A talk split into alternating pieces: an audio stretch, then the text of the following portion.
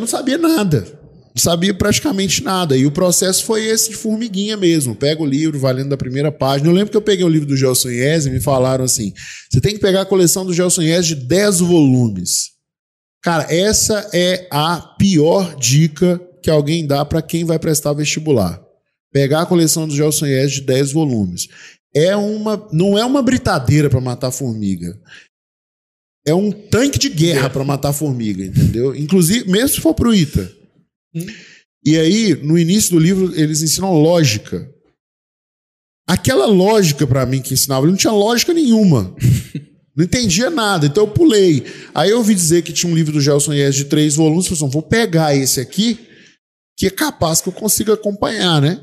Eu acompanhei aquele livro até o final, entendeu? É, então, assim, tem que começar do básico mesmo. E função do primeiro grau, ela pega o primeiro livro do, do ensino médio de matemática, começa a estudar. Função do primeiro grau já é ensinado no ensino fundamental, né? Então uhum. tem que voltar um pouquinho. Mas é. Assim, não tem mistério, sabe?